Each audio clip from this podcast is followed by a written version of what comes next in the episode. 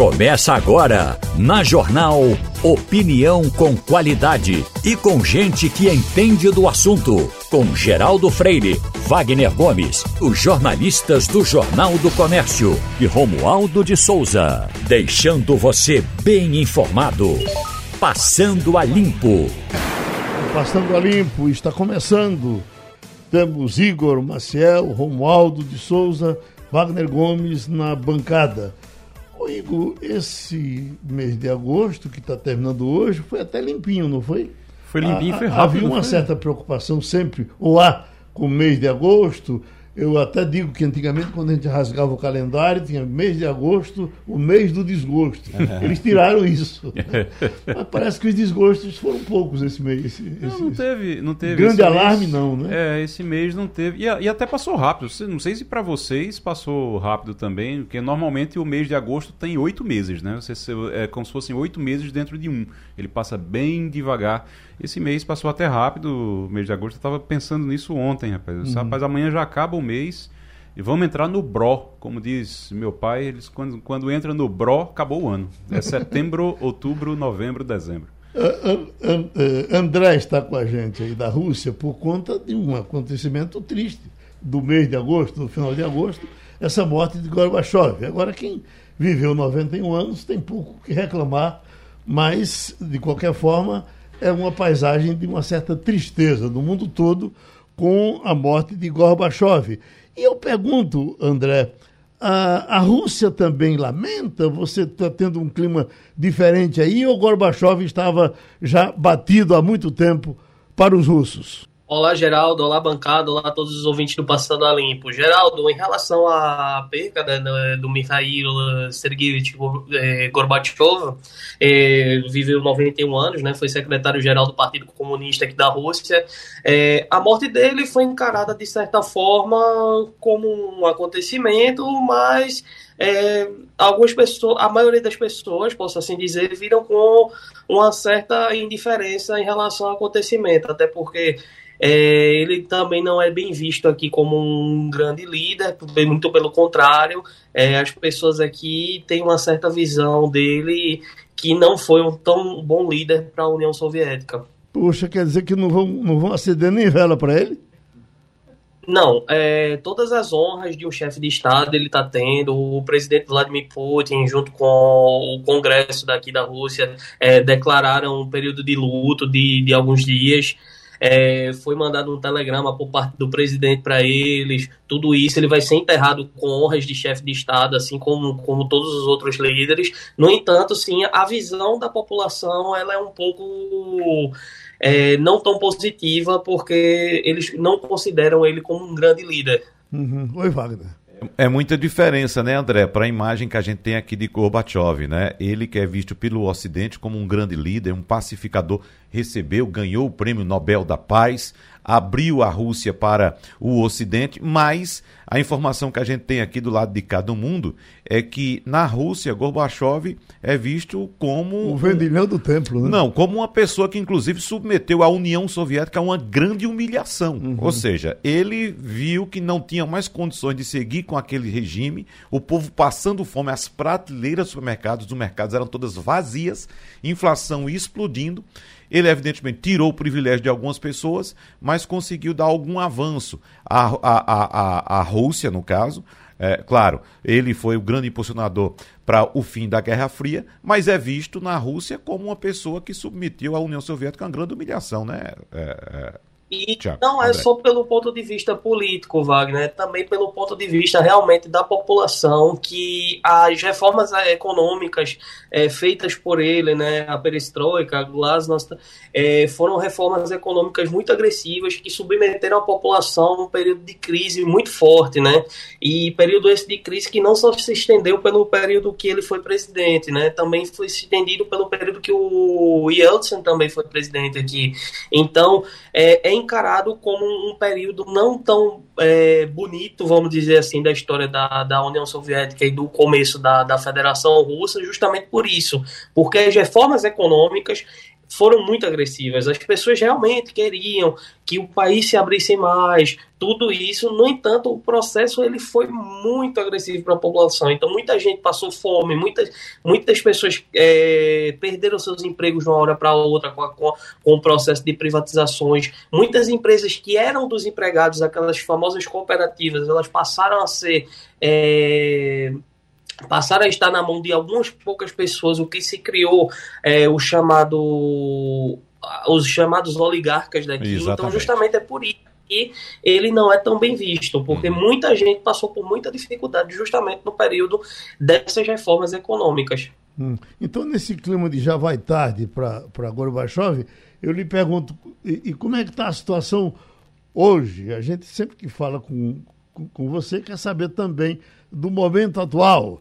Você está tranquilo, seu dinheiro está dando para viver eh, normalmente, ou a partir da confusão com a Ucrânia as coisas ficaram mais difíceis? É, Geraldo, a gente teve um período de, de reajuste aqui, né, justamente pelas questões que das sanções que a Rússia começou a enfrentar né, no começo do, do, de todo esse conflito, de começo de toda a operação especial, e a gente teve que se readaptar a elas, né. O que sim, realmente a gente notou que o russo, o rublo russo, ele se apreciou muito em relação a outras moedas, então isso elevou em relação para a gente o custo de vida, mas para quem vive aqui é, a vida vive seguindo normalmente. Para mim também, eu sigo normalmente, indo para a universidade, tudo isso, nada disso mudou. Tiveram algum aumento das coisas, é normal, porque a gente está enfrentando inflação não só no Brasil, na Europa, aqui também, é, naturalmente, a gente teria também um processo inflacionário, né?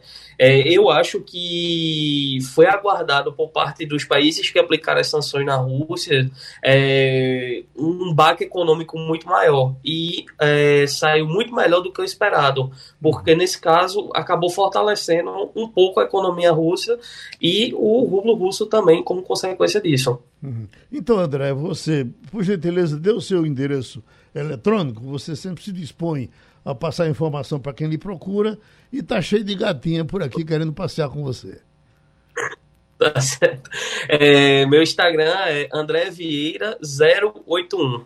André Vieira 081 pode me procurar na minha página do Instagram, estou lá sempre à disposição para responder qualquer dúvida. Me permita, André, também fazer uma ponta para você, porque você é de Moreno e eu descobri um, um, um vitoriense, de Vitória de Santo Antão, ah. radicado na Paraíba, que também está aí pertinho de você, na Rússia. Ele participou do Mesa de Bar, sábado ah, passado. Eu sábado, fui é, sábado. é um poeta que, inclusive, estuda a literatura russa, então eu vou passar para você o contato dele para vocês fazerem essa ponte aí e criar, quem sabe, uma embaixada de Pernambuco aí, na, aí em Moscou, não é? Tá ótimo, Wagner, tá bom. Com certeza a gente vai entrar em contato e vamos montar assim, vamos montar uma representação paralela aqui de Pernambuco, fazer uma nova confederação do Equador aqui. Bora, sem dúvida. Ainda seguindo aqui com a despedida de Gorbachev, uh, nós estamos com o doutor em ciência política Thales Castro e a pergunta, Thales, eu estava ouvindo uma análise na madrugada de, de, de hoje, quando se dizia, bom, é, é, fechou-se um ciclo, mas alguém se lembrava, não, ainda falta é, Henry Kissinger. Eu nem que caso de Gorbachev, por exemplo, dava até para pensar que ele já tinha partido, que ele não se, saiu das manchetes por completo. Kissinger não garantiria que ele está vivo mas acho que está vivo. É tanto, é tanto que foi essa a análise feita. Uh, pode até ver com, com que idade está quem Kissinger. Aí eu lhe pergunto, mas é isso mesmo? Nós estamos fechando um ciclo, uma paisagem que vai nos dar muita saudade com, com Gorbachev partindo? Meu bom dia, Geraldo Freire, grande comunicador, bom dia a todos os ouvintes. Sim, ele deixa saudade, ele é tido como um dos grandes líderes políticos, né, sobretudo da segunda metade do século XX. Alguns até o comparam a figuras maiúsculas uh, desse mesmo século XX, como Gandhi, Madre Teresa de Calcutá e o, e o próprio Martin Luther King. Mas como a gente sabe, Geraldo, tudo na vida, quando é politizado, você tem aquela relação binária, meio que de amor e de ódio, né? de herói e de vilão, porque ele é um herói para o aspecto mais de defesa da liberdade, dos aspectos mais de promoção do capitalismo liberal diante dessa máquina pesada do totalitarismo soviético. Ele é naturalmente um vilão, ou ele foi considerado um vilão, para aqueles nostálgicos que gostariam de é, ter novamente o período autoritário stalinista da União Soviética. Ele foi quem quebrou as mazelas do marx-leninismo e do stalinismo residual naquilo que ficou conhecido como uh, experiência do socialismo real, a cortina de ferro. Então, por isso que ele é uma figura controversa. Independentemente disso, eu acho que ele é colocado certamente num panteão de grandes líderes, não é, com arrojo, com coragem, que conseguiu, através do seu duplo processo revolucionário, que foi o da perestroika, ou seja, abertura política, e da glasnost, que significa é, transparência nos atos de governo, ele conseguiu, com esses dois processos revolucionários, desmantelar aquela máquina realmente pesada, pouco competitiva em termos econômico-comerciais ah, e certamente muito autoritária.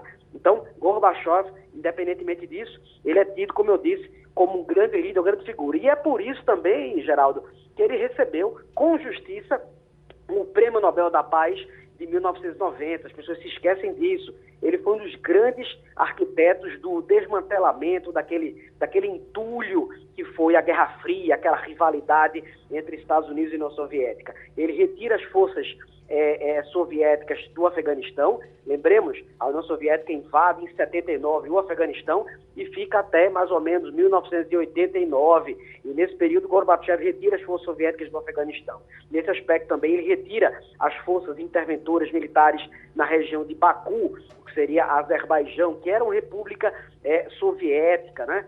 Uh, perto ali do Mar Cáspio. Então ele, ele foi realmente um grande é, promotor da paz, da segurança e do destensionamento das relações entre Estados Unidos e União Soviética. Mas Igor estava. Quer entrar? Mas não, Igor. É, Thales, primeiro, professor, muito, bo, muito bom dia. Bom dia, é, querido.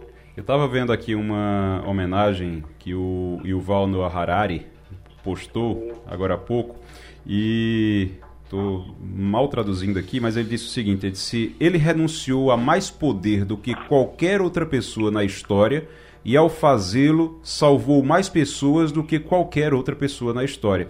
O senhor concorda com isso, professor? Concordo, concordo. Ele, ele assume em março de 85 como secretário-geral ah, do PCU, Partido Comunista eh, da União Soviética, não é? e em 89 ele vai criar um cargo novo, 89/90, que vai ser o de presidente do Soviético Supremo, mais ou menos com a figura de um presidente, né, da União Soviética. E é interessante que nesse momento onde ele gozava de muita popularidade dentro e fora do país, né, depois, sobretudo, ele ter recebido o Nobel da Paz em 90, ele acaba fazendo um processo natural de transição. Tanto é que as partes mais conservadoras e nostálgicas, né, é, soviéticas, digamos assim, tentam um golpe de Estado contra o Gorbachev, eu acho que vai ser em agosto, esse golpe de Estado vai é, projetar a figura do Yeltsin, que depois vai se sagrar presidente da Rússia, né? E vai é, acompanhar o processo de dissolução dessa União Soviética, que era um composto de 15 repúblicas sob o manto uh, de Moscou. Então ele, ele vai gradativamente fazendo uma passagem um pouco abrupta, um pouco turbulenta no final da jornada, né, de poder, e logo depois disso ele se aposenta da vida pública, né? Ele se retira da vida pública em 1991, né? Melancolicamente vê é, é, é, é, o desmantelamento da União Soviética e vai dar vazão para Yeltsin liderar uh, por dois mandatos subsequentemente. Eu acho que a frase do Harari é, é, é, correta no sentido de que muitos líderes políticos têm um certo fetiche né, uma certa hipnose do poder pelo poder, mas no caso de Gorbachev, isso não o afetou de maneira brutal. Ele se retira da vida pública, cria uma fundação em seu nome e vai trabalhar com aspectos mais sociais. Oi, Wagner. Eu... Bom dia, Wagner. Bom dia, amigo. Eu estou lembrando aqui de uma frase escrita por Ronald Reagan, quando disse o seguinte: como é que eu vou negociar com os russos se eles estão morrendo?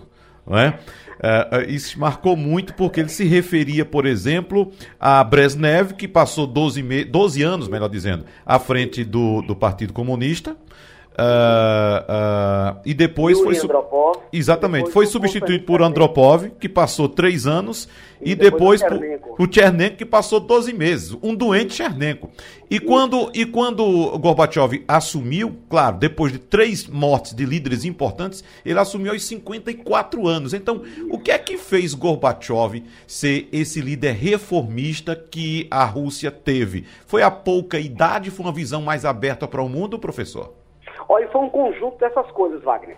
É, a primeira viagem internacional, o contato internacional, já como é, secretário-geral do PCU, vai ser com a Margaret Thatcher. Ele vai ter o contato com a, a Dama de Ferro, vai sentir o impacto do Thatchernomics, ou seja, uma economia liberal. Ele vai, com a juventude dele, como você falou muito bem, de 54 anos, vai olhar para o futuro da União Soviética, ele vai operar as duas pontes. Ele viu o passado né, de uma União Soviética pesada, carrancuda, pouco competitiva, autoritária, e vai ver também o olhar do Ocidente, a perspectiva das transformações econômicas, tecnológicas do Ocidente, sobretudo com esse primeiro contato que ele tivera com a Lady Thatcher, a Dama de Ferro. Então, nessa ponte, não é, ele vai naturalmente é, é, projetar um caminho muito significativo. E algo também, Wagner, é importantíssimo para ele, vai ser a famosíssima cúpula de Malta. Malta, o país que eu tenho a honra de ser cônsul honorário desde 2010. A cúpula de Malta acontece em dezembro de 1989, quando eh, já era o Bush pai, não era Reagan, Bush pai ah, vai ter um encontro com Gorbachev e ali eles selam o fim da Guerra Fria. Nessa ilha do Mediterrâneo, um estado membro da União Europeia hoje, que vai ser Malta. A cúpula de Malta vai ser historicamente emblemática para enterrar esse entulho de 45 anos de rivalidade, de desconfiança, de animosidade entre as duas superpotências. Então, Gorbachev, ele vai operar presente e futuro, né? juventude e, e, e sapiência mais anciã, para realmente transformar o mundo e re- redefinir as relações internacionais. Pronto, professor Thales Castro, volto para sua aula. Muito obrigado pela aula que nos dá também aqui no Passando a Limpo. Gente, o nosso Castilho até teve a preocupação de passar para cá números do desemprego, que novamente eh, foram reduzidos. Desemprego recua para 9,1%. A falta de trabalho, no entanto, ainda atinge 9 milhões e 900 mil pessoas. Eu estava, inclusive, ontem com um grupo de pessoas, e pessoas dizendo, olha, a- a- o, o volume de, de pessoas que a, a campanha política ocupa. Ele dizendo, por exemplo, na nossa área, se você quiser, por exemplo, um, um repórter para usar para sua redação, talvez você não consiga um desempregado nesse Geraldo, momento. principalmente jovem. Uhum. Entendeu? Um amigo me procurou ah, algumas semanas atrás me pedindo indicação de um profissional para trabalhar com, com mídia, com, ah, com vídeos na internet, com assessoria e tal. E eu não encontrei um, sabe por quê? Tá todo mundo trabalhando na campanha. Todo mundo. Até porque, como a campanha cresceu muito nas mídias sociais, então cada candidato a deputado tem sua mini equipe ali trabalhando. Pelo menos uma pessoa trabalhando para ele, para fazer as postagens, para redigir os textos, para fazer vídeos, para fazer fotos e tal. Entendeu? Então tem muita gente ocupada agora nesse período de campanha. E a medição do desemprego se dá não somente pela quantidade de pessoas contratadas com carteira assinada, mas sim pelo fato de as pessoas deixarem de ir às agências de Deixaram trabalho de procurar, emprego. Agora, é, aí, aí eu pergunto a vocês, esses jovens, mesmo quando eles não estiverem, eles continuam procurando emprego? Eles ficam procurando emprego nas agências? Talvez Não. a gente tem que ter é, também uma visão de como é que essa, esses novos trabalhadores, Dois meses de eles emprego, buscam né? emprego. Daqui a pouco volta, volta para onde era. Não, ele volta para onde estava e assim, é, talvez isso não seja detectado porque eles não procuram, eles não vão para a agência de emprego procurar emprego. É. Ah, eles ficam, eles ficam ali na internet, eles ficam por ali, aí tem indicação, tem muito. É um, um- um mundo muito diferente daquilo que a gente se acostumou. E temos um ponto de inflexão aí importante para observar, Igor, Igor Uhum. também, Igor e Geraldo, porque é o seguinte, nós E estamos Romualdo, já tá e na Romualdo, linha, nós estamos num período de que gera oportunidades de trabalho, não emprego, de trabalho. Né? As Uhum. pessoas trabalham, fazem um bico, ali ganham alguma coisa, segurando a bandeira, é, é, fazendo alguma coisa na campanha. Passada a campanha, nós teremos o período de final de ano, onde há contratação de mão de obra temporária também. Então pode ser que haja uma redução. O ponto de inflexão, Geraldo Freire, Igor Maciel e você que nos escuta, será o 1 de janeiro de 2023. Quando essas benesses acabaram, acabarem, nós virarmos o ano e nos depararmos com a realidade dos preços voltando aos patamares normais e também as pessoas sem ter, digamos, um norte de trabalho. Eu não sei se vocês conhecem Tacaratu. É, já passei por lá. Tacaratu é, já é quase é, é, vizinho da, da Bahia, né? acho que Romualdo deve conhecer Tacaratu. E quando eu estive lá com, no Congresso de Cantadores, eles têm um distrito onde, onde se faz rede. Uhum. Mas aí o prefeito estava conversando até com o Bruno Lisboa, disse, olha, a coisa mais complicada aqui, estava perto de uma campanha, é fazer campanha porque não tem ninguém para trabalhar, porque todas as famílias estão lá fazendo rede e a gente não encontra ninguém. Tem que pegar fora daqui. Quer dizer, isso é que é uma coisa sustentável. Isso é que é coisa, é bom. Coisa positiva. Isso é que é bom. Uhum. Romualdo. Você pode imaginar que durante um período ele, eleitoral, esses profissionais, inclusive esses que ensinam os candidatos a fazerem essas dancinhas tinhosas, eles trabalham intensamente, recebem, quase sempre recebem todo o salário que foi prometido, porque nem sempre recebe, dependendo do candidato. Em geral, quando o candidato perde, muitas vezes nem paga a equipe de campanha. E aí, depois disso, ele começa ou ele volta a procurar emprego. Aqui em Brasília, há uma questão que eu diria assim: os meus alunos, os bons, sempre estão trabalhando. E agora, durante a campanha eleitoral, foi realmente é, uma busca incessante por profissionais dessa área. Agora, é a tal da sazonalidade, não é, Geraldo?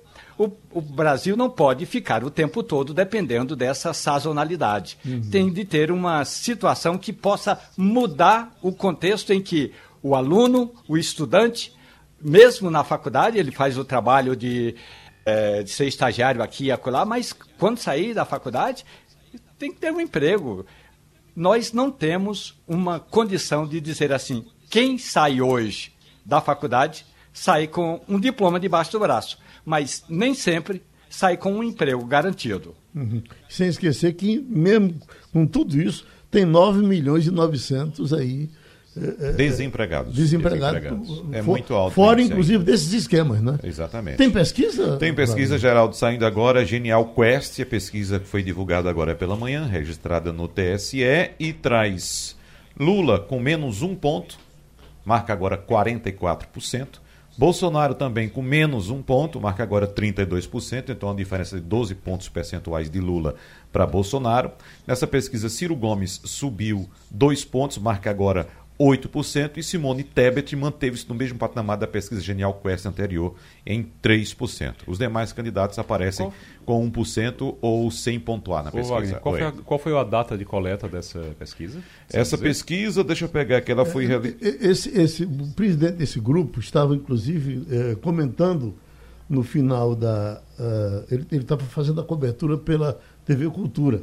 E ele dizia que essa pesquisa que ele ia divulgar agora já traria algum reflexo do, do que debate. aconteceu no debate. Não, Geraldo. Que parece é por isso, que não, por isso que eu trouxe. Não, Geraldo. Que... Veja só, a pesquisa ouviu duas mil pessoas com mais de 16 anos, obviamente, mas entre os dias 25, que foi a quinta-feira, e 28, que foi o domingo. Ah, então, então, o ah, debate ah, foi no final ah, então é da outra, noite.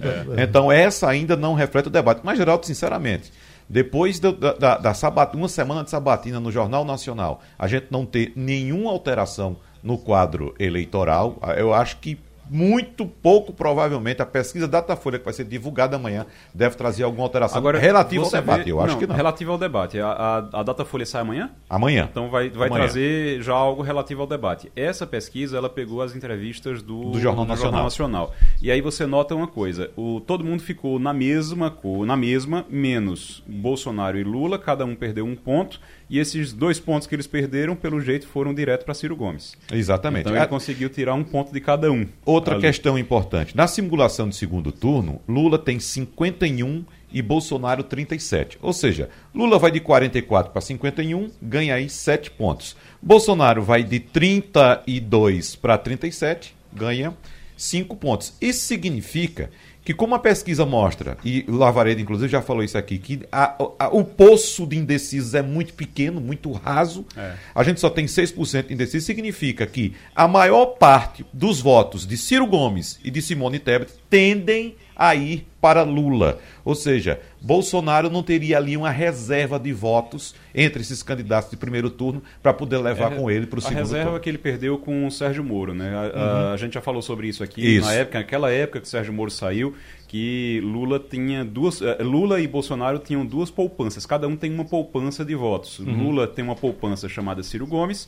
e Bolsonaro tinha uma poupança chamada Sérgio Moro. Bolsonaro já usou a poupança dele, já, já usou o que ele tinha na poupança, que é quando Sérgio Moro saiu, ele cresceu bastante naquele período. Depois, e aí parou. Lula ainda tem a poupança de Ciro Gomes para usar num segundo turno. O desafio, então, da preocupa- campanha de. de- de- Romualdo. só para complementar, Romualdo, o desafio, então, da campanha de Bolsonaro é tirar votos de Lula.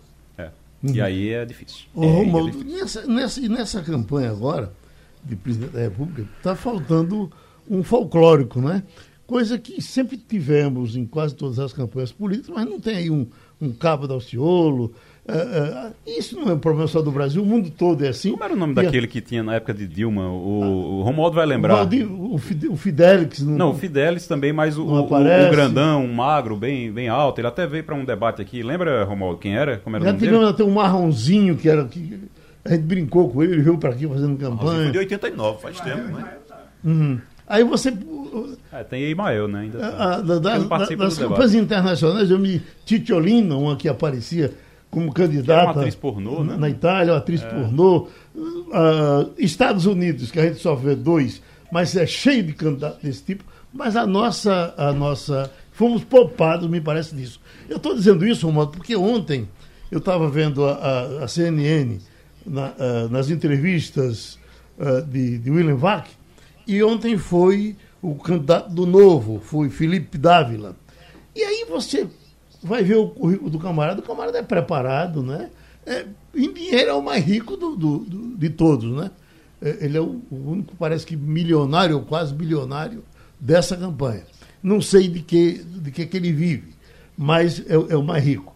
E ele é, é um homem que já escreveu dez livros, tem duas formações internacionais, inclusive, enfim, tivemos a, a, a boa participação de Soraya Tronic, que é, hoje sai aqui a, a relação de, de, de coisas que ela, que ela produz, e ela é dona de uma, de uma rede de motéis em, em- Mato Grosso do em Sul. Mato Grosso, né?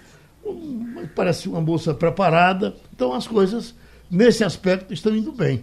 Até os que estão na frente, parece até que são menos, menos preparados em algum aspecto do, que esses que estão na rabeira. Pois não, Romualdo? O que falta na campanha agora é um candidato tipo Daciolo, que não tem nada a perder, ou Plínio Soares, o- Plínio, o, melhor. Plínio Sampaio, que era do PSOL, Plínio que Sampaio, é sabia isso. absolutamente, ele tinha certeza de que não estava ali para vencer, mas estava para provocar, para fazer com que os demais candidatos eh, saíssem do que a gente chama da caixinha, principalmente Dilma e Serra, para fazer com que eles debatessem, eles apresentassem propostas, propostas novas. Porque se você for analisar as propostas que foram apresentadas agora, por exemplo, nesse último debate, de novo não tem absolutamente nada. Até as denúncias são antigas, estão mofadas. Agora, Geraldo, tem um, um- um detalhe importante que ontem, no Palácio da Alvorada, para quem não conhece Brasília, e não significa eh, nenhum trauma, não, meu amigo, minha amiga, eu explico para você, tem a casa do presidente da República. É, Somos nós, eu, você e o nosso ouvinte, que pagamos as despesas de toda a família que está ali. E chama-se Palácio da Alvorada. Ontem, a primeira-dama, Michele Bolsonaro, reuniu um grupo de mulheres de pastores influentes. Não é qualquer pastor, ou não foi qualquer mulher de qualquer pastor que esteve lá, não. Só mulheres de pastores top, aqueles que realmente têm influência nas respectivas igrejas e congregações. Ao começar o discurso barra oração, a primeira-dama disse o seguinte: Nós somos baluartes. Nós estamos aqui para mostrar ao Brasil que nós precisamos de um país cristão.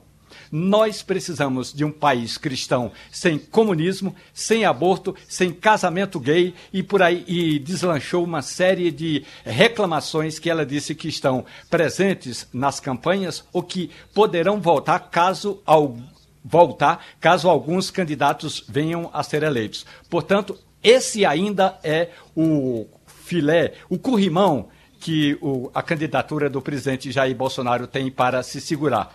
Do outro lado, quem está disputando com Bolsonaro a presidência da República, que é o candidato do PT, acha ou tenta achar um jeito de falar para esse grupo.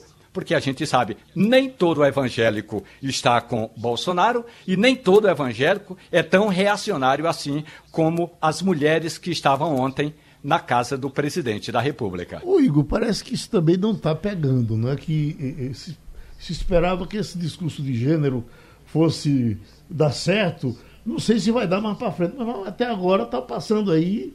Veja, o discurso de gênero é, tá, é uma preocupação, é a grande preocupação de Bolsonaro hoje. Uhum. Hoje é a grande preocupação da campanha de Bolsonaro. Porque ele tem uma dificuldade. Eh, qual é o maior público de Bolsonaro hoje? O maior público de Bolsonaro hoje são, é a comunidade evangélica.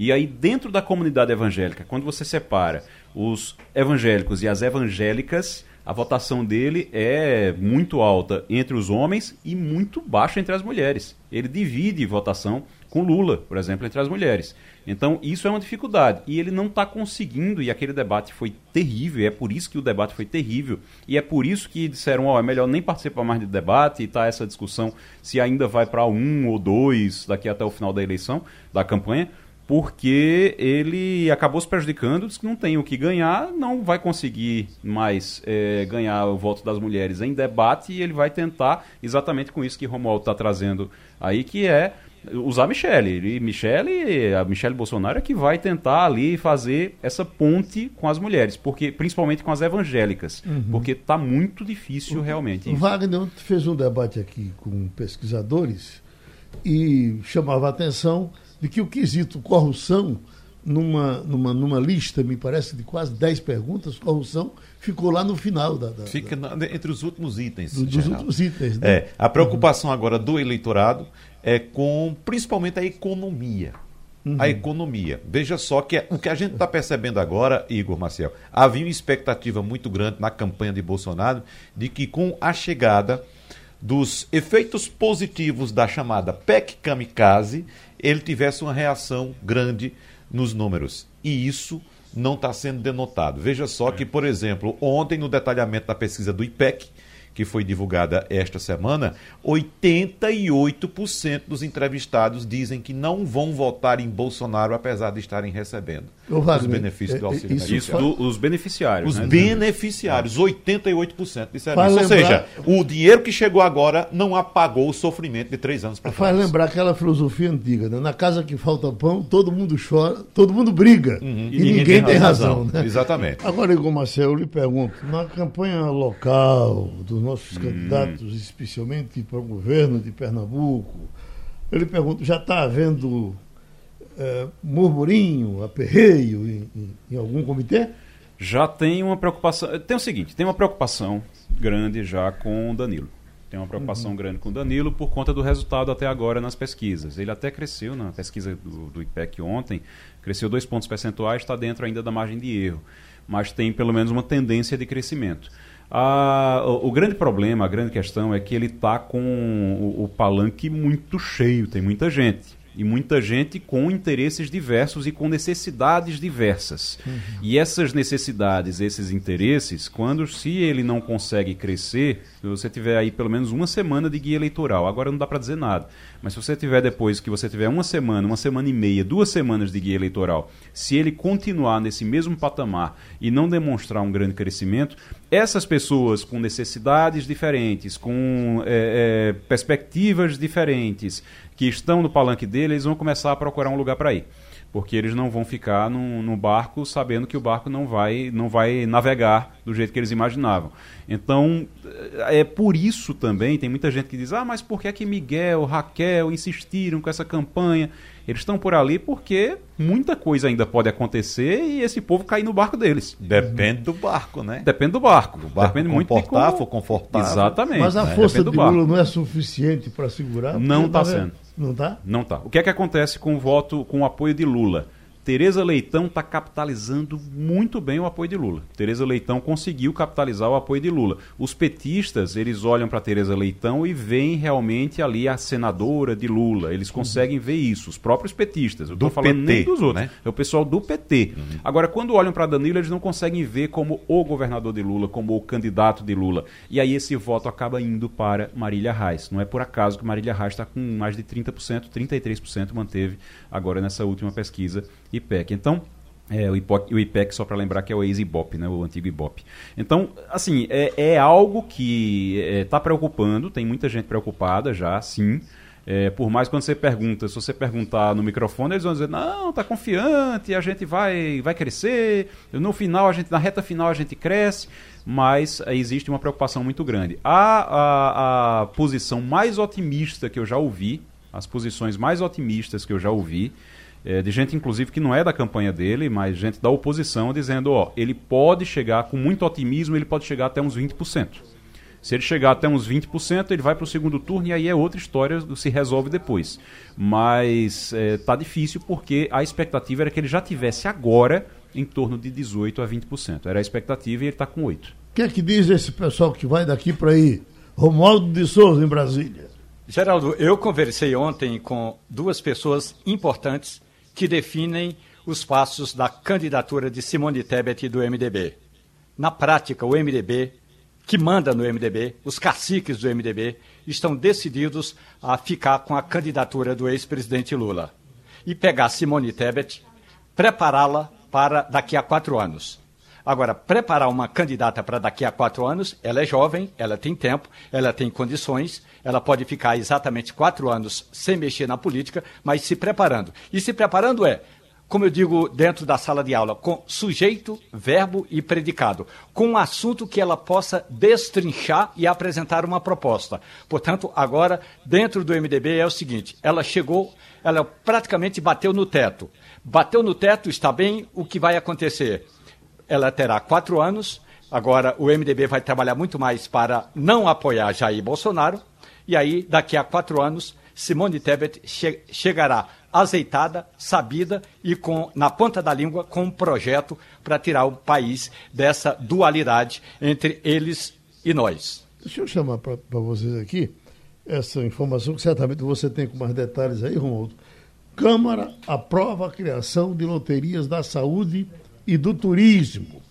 A Câmara dos Deputados aprovou, e agora depende de sanção presidencial, essa loteria da saúde iria destinar o dinheiro dela por completo para uh, para questões de saúde, a outra do turismo com a mesma finalidade. Uh, uh, agora, cabe mais loteria, Romualdo? Nós já temos de todos os tipos, até porque as loterias de hoje já destinam algum, algum quinhão para diversas, uh, diversos órgãos brasileiros. Mas essa seria específica para a saúde. Será que ela dá certo? A gente vai salvar a saúde com isso? Ô, Geraldo, eu vou dar uma, só uma informação em primeiríssima mão, antes eu. Depois eu trato dessa loteria, que é o seguinte. A Prefeitura de Carnaíba realiza todo ano uma festa em homenagem a Zé Dantas. Uhum. E na festa desse ano, depois das eleições, uma das atrações será a neta de Zedantas, Marina Elali. Portanto, anote aí no seu calendário, a festa de Carnaíba vai ter a neta de Zedantas homenageando o avô. Beleza. Agora, aí é, é só para antecipar essa importante informação. Voltando para as loterias. Sim, é possível. Aliás, no estudo apresentado nessa proposta que foi votada eh, na Câmara dos Deputados, o, o estudo aponta que o Brasil tem poucas eh, loterias ou poucas situações exatamente como essa. Por exemplo, eh, na, na área de turismo, na área social, na área da saúde, que poderia ter mais ajuda por meio dessas loterias. Aliás, há uma proposta, até que pode ser aprovada ou não pelo Senado, que é o seguinte: nessa parte da área da loteria da saúde, seria a loteria, desculpe, da loteria do turismo, seria uma parte destinada ao turismo rural, exatamente para que essa loteria federal pudesse ajudar no turismo regional, no turismo localizado. Há uma outra parte que é o turismo religioso. Agora, tudo isso é bom dizer, a bancada evangélica, ou a maioria dos integrantes da bancada evangélica, não aprova esse tipo de iniciativa para bancar projetos, seja na saúde, na previdência social, na função social, no turismo é, a bancada evangélica não concorda com esse tema. Você vê, Wagner, com a carga de imposto que nós temos, né, é, é, reforma tributária que não anda, quer dizer, a, a gente que espera resolver isso com imposto, ainda vai ter que partir para isso, para jogar no bicho, para ver se o bicho resolve. A gente poderia até pensar, bom, o brasileiro gosta muito de fazer uma fezinha, é. de apostar, né? Aí veja só, poderia ajudar dessa forma, pode ser até interessante, né? É uma discussão que se tem, inclusive, na legaliza legalização do jogo do Brasil. Mas com a carga tributária que a gente paga, Geraldo, e com os serviços que a gente não recebe de volta, não dá para pensar dessa forma. Né? E terminou Passando a Limpo. A Rádio Jornal apresentou opinião com qualidade e com gente que entende do assunto. Passando a Limpo.